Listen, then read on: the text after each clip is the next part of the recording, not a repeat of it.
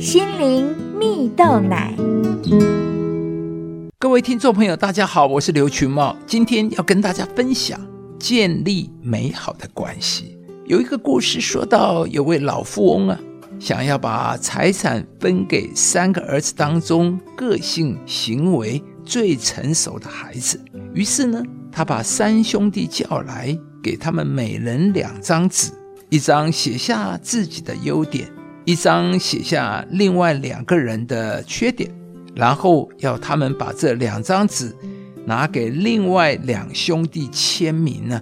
而越快完成这件事情的人，就能分得最多的财产。然而呢，第二天一大早，三兄弟就聚集在老富翁房门口，只见老大、老二两人。为了签字与否争论不休时，老三却坐在一旁气定神闲地说：“我已经获得两位哥哥的签名同意了。”老富翁非常惊讶，问老三是怎么办到的。老三便说：“啊，我写自己的优点这张是空白的，写哥哥缺点的那一张纸也是空白的。我认为自己没有优点，他们没有缺点。”他们接受起来一点也不困难，当然就非常同意，就帮我签字喽。老富翁接着便叫两位哥哥拿出他们的优点与缺点的清单了。老翁看了一下，笑了笑。两人所写的自我优点与写别人的缺点的数量刚好一样多。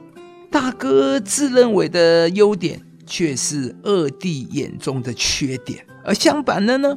二弟自认为的优点，正是大哥所列举的缺点。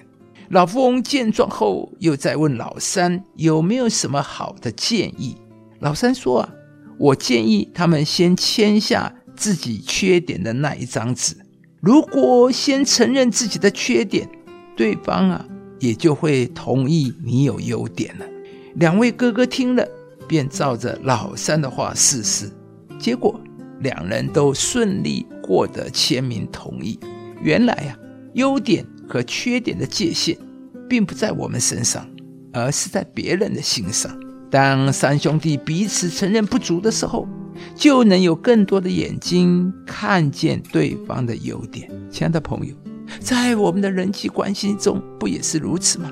如果我们看的都是别人的软弱缺点，我们就很难跟别人好好相处。有人说啊，办公室里关系占着百分之七十，工作占百分之三十。意思呢，其实是在说，在我们的工作职场上，关系占了很大的分量。所以啊，也有人说，有关系就没有关系。圣经上提到耶稣的人际关系是说，上帝和人喜爱他的心都一起增长。我们看见耶稣，他有最好的关系。上帝喜爱他，人也喜爱他，父母喜爱他，兄弟姐妹喜爱他，周围的人都喜爱他。而上帝也是希望我们能像耶稣一样，活在一群关系良好、彼此相爱的人群之中。亲爱的朋友，每一个人在上帝眼中都是有价值的，所以我们也要学习做好情绪管理。正面积极看别人的优点，看别人是有价值的，这样我们也必然会有一个好的人际关系。